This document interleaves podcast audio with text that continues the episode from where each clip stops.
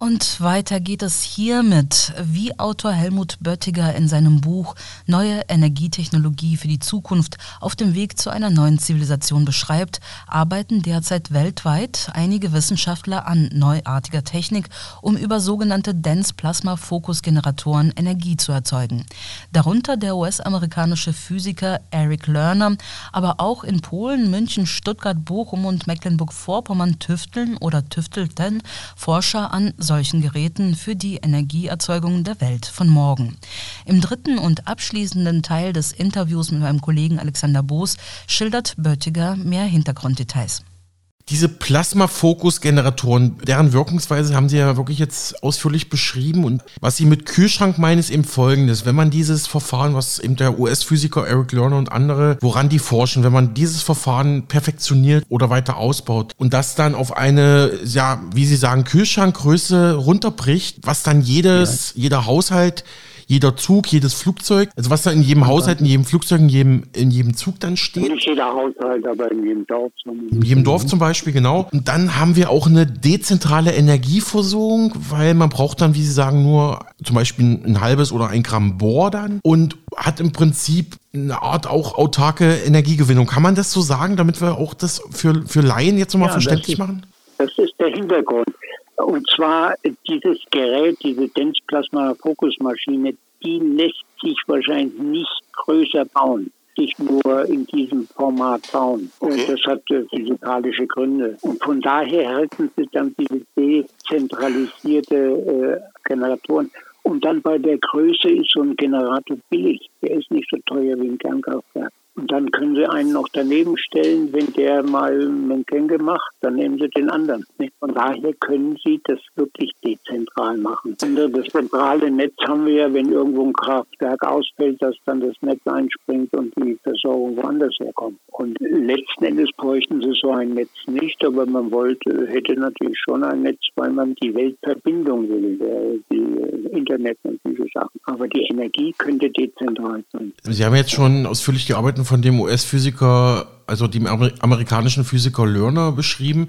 In Ihrem Buch schreiben mhm. Sie, Zitat, weltweit arbeiten etwa 45 Teams mit diesen Plasma-Fokus-Geräten. Können Sie, können Sie da noch andere Länder oder Forscher nennen, die da dran sind? Das war da vielleicht so ein also ich weiß ich weiß, dass in Polen da was läuft. Andere weiß ich nicht. Ich habe also auch die, äh, diese Zahl ist ein Zitat, hat der Lerner, Lerner mal irgendwann gesagt. Also ich kenne die 40 nicht, die da oder 45, die da an dem forschen sollen. Wir hatten in Deutschland Forschung daran bis 2001, glaube ich. Die haben aber andere Aufgaben erfüllt. Aber seit äh, jetzt die Zahl muss nicht stimmen, aber so um 2001 war in Bochum noch so eine Densplasma-Fusionsmaschine. Die wurde dann nach, äh, nach Lateinamerika verkauft, weil die Forschung daran nicht mehr stattgefunden hat. Also da mit diesem Gerät werden auch andere Dinge gemacht. Aber als Fusionsgerät war die einhellige Meinung eigentlich, taucht es nicht. Auch in, in Stuttgart gab es mal so eine Plasma-Fokusmaschine. Aber äh, wie gesagt, die Fusionsprozesse laufen, das, das funktioniert. Nur eben gibt es noch äh, technische Schwierigkeiten. Und der Höss ist also sehr zuversichtlich, dass er bald das Ding hat. Aber wie gesagt, das kann, kann ich dann nicht beurteilen. Technische Seite, wie das dann umgestellt wird. Aber das Gerät ist eigentlich relativ simpel. Wir brauchen halt diese starken Kondensatoren, die diese Zündtemper, also Zündbewegung in Gang setzen, die Plasmabildung. Ne? Aber auch die äh, Grad, die erforderlich sind für Bohr, äh, Bohrwasserstofffusion, die Temperaturen sind eigentlich schon machbar. Also wenn man Ihren Worten Glauben schenken mag, dann stehen wir wirklich vor so einer Art äh, grundlegenden äh, Revolution in der Energietechnologie. Aber ich muss mal kritisch einhaken. Was entgegnen Sie den Leuten, die jetzt sagen, das ist alles Spinnerei, was Sie jetzt gerade sagen? Das ist alles Luftnummer, das ist ähm, also äh, ich habe ja auch mal den Eric Lerner mal als Hintergrund recherchiert. Der ist ja auch ein kleiner Außenseiter in der, in der Naturwissenschaftlergemeinde, ne? Ja, völliger Außenseiter, weil das äh, wird ja nicht äh, angestrebt. Wir müssen davon ausgehen, was ich vorhin sagte, der Herrschaft will stationär. Die will ja diese Veränderung nicht. Wenn Sie also diese dezentrale Systeme, die ich angedeutet habe, wenn Sie das haben, dann haben Sie keine Herrschaft. Sie haben weise Männer, Sie haben geehrte Wissenschaftler, aber keiner, der herrschen kann, der bestimmt demokratisch hat. Ne? Das ja. ist immer ab, das ist abhängig davon, dass eine Notsituation ist und eine Angstsituation. Beides muss zusammen. Sie können nur herrschen, wenn Not und Angst ist. Wenn die, äh, die Versorgung die Angst erzeugt, dann haben wir eben praktisch eine Notsituation, die in letzter Zeit dadurch erzeugt worden ist, dass man eine Begehrlichkeit gemacht hat. Ich will also nicht Leute fahren, ich will Mercedes fahren, oder ich will nicht das und dann brauche also mindestens, was weiß ich, ein Haus oder Tisch oder das und jenes. Das hat eine Abhängigkeit gemacht, dass die Leute pariert haben. Pariert im Sinne von das gemacht, was der Arbeitgeber ihnen sagt. Und das ist eben mit dieser Work-Life-Balance äh, im, im Schwinden. Deswegen die Umstellung auf Verknappung. Sie können höhere Preise nehmen, indem sie die Energieversorgung im Griff haben. Gibt es halt nicht mehr Energie, dann können sie auch nicht mehr produzieren an Waren und Gütern. Und äh, indem sie den Leuten Angst machen. Das war bisher die Angst, eigentlich mehr die Begehrlichkeit, dieses und das noch zu erreichen. Die wird jetzt wieder ersetzt durch das Kriegs System. Und da ist es interessant, 1963, äh, also 62 hatten wir die Kuba-Krise und danach haben wir ja so eine, eine friedliche Koexistenz angedeutet. Und das soll, soll sich 1963 in, in uh, Iron Mountain, das ist ein Bunker, den die uh, große Großindustrie in den USA für ihre Sets hat, ein Atombunker. Da sollen sich Experten getroffen haben, die sollen diskutiert haben, wie halten wir die Gesellschaft in Schach, wenn das Kriegssystem jetzt weg ist. Da wurde, und es gibt einen Bericht vom Iron Mountain, der ist allerdings erst 67 erschienen. Und da wird diskutiert, ob das stimmt oder nicht und ob das war. Das also ließ es sich bisher nicht beweisen, dass da tatsächlich die Leute ähm, waren. Aber der Bericht liegt vor. Also da wird das Kriegssystem, das Gesellschaft zusammenhält, dass das verschwindet. Und was muss man an die Stelle setzen? Umweltschutz damals schon gesagt. Und das ist kein Problem, Umweltschutz. Da kann man auch nachhelfen, wenn, äh, wenn es zweifelhaft werden sollte. Also das ist da ausführlich berichtet. Nun ist die Frage, ob dieser Bericht von der Iron Mountain, Report of the Iron Mountain, ob der jetzt tatsächlich, der wurde, ja, als der erschienen ist, 67, wurde es sofort in 15 Sprachen geöffnet, aber nicht große Auflagen, sondern in kleinen Auflagen. Und da kann man jetzt spekulieren, ob das sozusagen eine, eine Botschaft an die Mitarbeiter war. Aber das ist Spekulation, das kann ich nicht beweisen. Aber ein, äh, ich weiß jetzt nicht mehr, wie der heißt, mit L, ein, ein Mensch hat dann ein ja, ein Komiker eigentlich, der dann gesagt, ich habe das erfunden. Aber auch das ist nicht, wie gesagt, das ist nicht erwiesen, ob es diesen, äh, ob tatsächlich dieses Treffen gab und äh, ob das 63 stattgefunden hat und wer diesen Iron Mountain Bericht ursprünglich herausgebracht hat. Später ist der dann halt äh, unter dem Namen von dem L, fällt mir nicht ein, äh, erschienen. Aber das ist doch interessant, ne? Ja. Iron Mountain Bericht 67 erschienen, Januar 69 hält der Nixon seine Rede, seine Umweltschutzrede. Im gleichen Jahr gründet die NATO ein extra, extra Gremium, Komitee und einen Ausschuss zu Umweltfragen. Dann 72 kommt der Club of Home, Grenzen des Wachstums. 80 greift man dann wieder das Klimathema auf und gleichzeitig in, äh, Mitte der 70er Jahre Vietnamkrieg, wie kann man die, die Anti-Vietnam-Demo umholen. Dann die Forschung von dem äh, Eric Trist und Fred Emery, der genau das, äh, wie man also Jugend, Jugendsünden, könnte man sagen, also diese rebellische Historie, also das Rebellieren wollen gegen die Alten und die äh, ja, diese Schwärmerei, die jugendliche Schwärmerei, wie man das sozusagen in einer geeigneten Form äh, umformulieren kann. Und dann nehmen sie noch zwei Leute dazu, fallen in ihr Fach. Das ist Walter Lippmann und Barney, die eben gesagt hat, wie müssen die Medien, wie müssen die Medien Bilder erzeugen. Das, was die alten Priester gemacht haben, die den, den äh, Leuten also auch äh, Weltvorstellungen übermittelt haben, die in die richtige Richtung gehen, die erklärt haben, warum sie den oberen weitergeholfen. Das machen heute die Medien, nicht die Kirche vielleicht auch, Teile der Kirche. Dann gibt es aber auch Leute, die einen Widerstand gegen haben. Aber das alles spielt zusammen und dann haben sie den, den Wunsch der Globalisten, diese, diese Weltbürokratie, eine mono, äh, monolithische Weltherrschaft zu errichten. Und dann äh, die Gegenseite ist also eine polyzentristische äh, Welt zu haben. Also China, Russland, Nordwesten und andere. Und da haben sie, laufen wir heute, und das ist eben diese Ukraine-Krise auch, wir laufen wieder auf das Kriegssystem zu. Das ist doch typisch, dass eine Frau Baerbock äh, dermaßen Kriegspropaganda macht in einem Land, macht, mhm. wenn man wirklich, wenn man das wirklich mal wegmacht. Und die ganz laut, da müssen wir mitkämpfen, da müssen wir mitmachen, da müssen wir Waffen liefern, da müssen wir, ich weiß nicht, ich kann nicht beurteilen, äh, also die Putin-Hetze, ich kann das nicht beurteilen die Hintergründe. Aber was ich weiß, ist, dass er sicherlich ohne Grund ja auch keinen Krieg erklärt hat, sondern er hat ja versucht, seine Russen da in, in, in, der Ukraine zu schützen, die ja so übel bedrängt worden sind nach dem Putsch von 2014. Ne? Ja. Aber dadurch haben wir jetzt das Kriegssystem und das sehe ich schon gefährlich. Also für Sie. Vor allem dann Taiwan. Ja, Taiwan, ja. Also für Sie ist Kritik an solchen Innovationen im Technikbereich, im Energiesektor auch immer Ausdruck dieser stationären Kräfte, die das eben verhindern wollen, ja? Ja, sagen wir mal, biografisch hat es seine.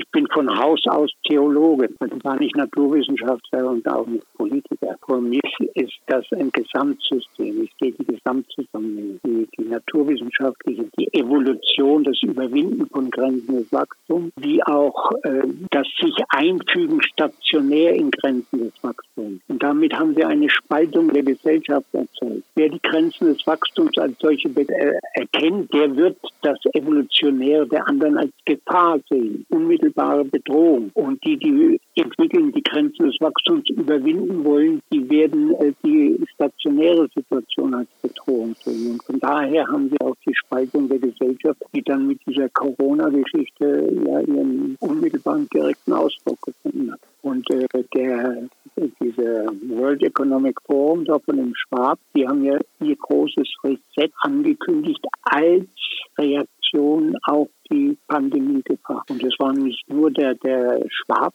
der das vorgestellt hat, dieses, dieses Reset, Great Reset, sondern am gleichen Tag hat der Prinz Charles, inzwischen König Charles, darüber einen Vortrag gehalten, auch vor dem World Economic Forum bevor es veröffentlicht worden ist. Also die zwei haben da zusammengearbeitet. Muss man auch sehen. Es ist also nicht nur die Finanzelite, sondern sind Globalisten und da sehe ich englischen Hochadel drin, wie auch die, den Finanzadel. Ich würde vorschlagen, Herr Dr. Böttiger, all diese Themen vertiefen wir mal in zukünftigen Interviews, sonst sprengen wir ja wirklich für Mega Radio den Rahmen. Sie haben gerade den Krieg in der Ukraine angesprochen der hat ja nur auch, wie soll ich sagen, diese Energieproblematik zumindest sichtbarer gemacht und verschärft. Wir reden jetzt von Gaspreisbremse, Gaskrise. Genau, ja. Genau. Heizkostenkrise etc. pp. habe ich auch schon in den letzten Tagen viel, äh, vor allem unter dem Aspekt gemacht, was man eben als Privatmann machen kann, wie man da, wie man da finanziell durchkommt. Ähm, Herr Dr. Böttiger, wie blicken Sie denn unter all diesen energiepolitischen Versorgungsaspekten ja auf den Ukraine-Konflikt? Ja, Sie haben es ja schon angesprochen. Das geht ja, geht ja unmittelbar um Energieversorgung. Nicht? Und äh, die Pipeline 2, also Nord Stream 2, da hat ja Biden vorher schon gesagt, kommt nicht in Frage, die, die gibt's nicht. Ja? Die, und wahrscheinlich hat, hat der Scholz da angefragt und hat gesagt, lieber Herr Biden, ich kann leider nicht mehr die Pipeline 2 da verhindern der Widerstand in Deutschland ist zu groß. Na gut, haben wir das Problem gelöst. Aber das ist eine Spekulation. Nee, die Energieknappheit ist notwendig gewesen, um über Knappheit die Preise entsprechend anzuheben. Und äh, das war ja das Ziel. Deswegen war der Widerstand gegen auch diese Nord Stream 2 da. Schon gegen die Nord Stream 1. Warum? Weil die, die Verbündeten in Polen und sonst wo äh, nicht mehr kontrollieren konnten. Und der Gaszufluss vorher nach Deutschland ist über die Ukraine kontrolliert worden. Das heißt, hier ging es ganz und natürlich die alte Geschichte Ausschaltung Deutschlands als, äh, als gefährlicher, wer weiß, was die alles wieder treiben, das äh, spielte da auch mit einer Rolle. Die Bomben auf dem Nord Stream 1 und 2 sind könnten Sie ja als Kriegserklärung an Deutschland auch interpretieren. Ja, durchaus. Mal platt gefragt, Herr Dr. Böttiger, könnten die Plasma-Fokus-Generatoren Nord Stream 1 und 2 und die Ölpipelines überflüssig machen? Mal ganz platt gefragt. Das ist äh, tendenziell möglich, würde ich sagen. Ob es sinnvoll ist, ist eine andere Frage. Und vor allem müssen die Leute dann bedenken, dass wir einen bestimmten CO2-Level in der Atmosphäre braucht, damit das Leben weitergeht. Für die Pflanzen, ne, zum Beispiel. Mhm. Und für die Pflanzen lieber ein bisschen mehr, als wir zurzeit haben. Denn die Gärtner, was machen die Gärtner? Die machen in ihren, äh, in ihren Glashäusern, machen die künstlich CO2, äh, die daran um das anzuheben. Ja, das Wachstum brauchen die Pflanzen auch weniger Wasser und sind stabiler. Und von daher würde ich sagen, auch dadurch, dass ja die Kohlenwasserstoffe Recyclingprodukte sind. Nicht? Ich hatte es vorhin angedeutet, der Kalk geht, Kalkstein, haben unendlich viel auf der Erde, der geht ins Plasma und wird dann wieder umgewandelt in Kohlenwasserstoff. Das ist experimentell nachgewiesen. 2004 in den USA hat man Kalkstein ausgesetzt eben Temperaturen und Druck wie der, wie Magma und konnte CO2 konnte dadurch äh, Kohlenwasserstoff erzeugen. Das Gleiche ist mit Pflanzen- und Tierresten nicht geschehen. Das konnte man bisher nicht. Wenn man das nur Hitze und Druck aussetzt, kann man, kriegt man keinen äh, Kohlenwasserstoff. Kohlenwasserstoff erzeugen anaerobe Bakterien, Mikroben, die erzeugen tatsächlich aus diesen Pflanzenresten äh, Kohlenwasserstoff. Aber man hat kein und dann das Recycling im Meer. Was ich gesagt habe, ein Liter Wasser bei 0 Grad hat äh, 3,9 äh, Gramm äh, CO2 und bei 20 Gramm hat es nur noch 1,7. Das heißt, wenn das Meer warm wird, gast das CO2 aus. Und mhm. deswegen, wie auch in Woodstock, äh, ist es, äh, ist es gerade umgekehrt. Die Erwärmung erzeugt den, CO2-Level und nicht, ja, äh, und nicht umgekehrt. Nicht CO2 die Erwärmung. Und dafür gibt es ja auch keine physikalischen Beweise bisher. Nur Computermodelle. Das heißt letzten Endes Propaganda. Computermodelle können viel erklären aber nichts beweisen. Also ich denke mal, Herr Dr. Büttiger, wir haben jetzt wirklich einen großen Rundumschlag gemacht. Waren viele Aspekte drin. Natürlich muss man Ihr Buch lesen, um da wirklich und auch andere Werke, ähm, um da wirklich dann doch tiefer einzusteigen. Aber ich denke mal, das war ein ganz guter Überblick. Da steht ja auch bald ein neues Buch sozusagen ein bisschen als Fortsetzungswerk an. Da reden wir die nächsten Wochen auf jeden Fall auch noch drüber. Abschließend als letzte Frage. Im Prinzip haben Sie schon angedeutet, auch vielleicht noch mal so ein paar knappen Sätzen. Wo sehen Sie denn die Menschheit energiepolitisch und hinsichtlich neuartiger Energietechnologien mittel, mittel- und langfristig hinsteuern? Also ich bin ja von Haus aus Optimist. Ich glaube, dass man dieses äh, System ändert und dass man Grenzen des Wachstums evolutionär überwinden will. Wenn es der Westen nicht machen, das andere. Allerdings sehe ich in äh, kurzer, kurzfristig sehe ich höchste Gefahren. Inwiefern? Ja, dieser Ukraine-Krieg ist ja nicht nur Schutz der, der Russen äh, in, in äh, Donbass und so weiter, sondern der ist ja von langer Hand vorbereitet. 2014 mit dem Putsch von, von Westen aus unser Bundespräsident war da auch involviert. Und wenn man also die Geschichten, die man sozusagen erfährt, das weiß man ja nicht, was in den Medien ist, aber wenn man das sieht, dann ist dieser ganze Konflikt doch vorbereitet. Und letzten Endes sehe ich eben die Bemühungen der, der Globalisten, eine, eine von ihnen strukturierte Weltherrschaft aufzubauen als Motor. Äh, ich kann nicht beurteilen, ob das jetzt sinnvoll war, von Putin da den Einmarsch zu machen. Das kann ich nicht beurteilen. Aber dass er dahin gedrängt worden ist, das sehe ich schon. Und das Kriegssystem haben wir vorhin behandelt auch, ist als wichtiges Herrschaftsinstrument immer schon im Westen gehandhabt worden. Bericht vom Iron Mountain als Beweis. Also wie gesagt, ich bin zuversichtlich, dass die Menschheit diese Krise überwindet. Mhm. Deswegen heißt das neue Buch ja auch Einbruch, das was also Krisen, die wir haben. Umbruch oder Aufbruch. Umbruch wäre also das Reset und Aufbruch wäre äh, zur, zur Verantwortung des Menschen über die Erde hinaus, nämlich für die Natur des Lebens.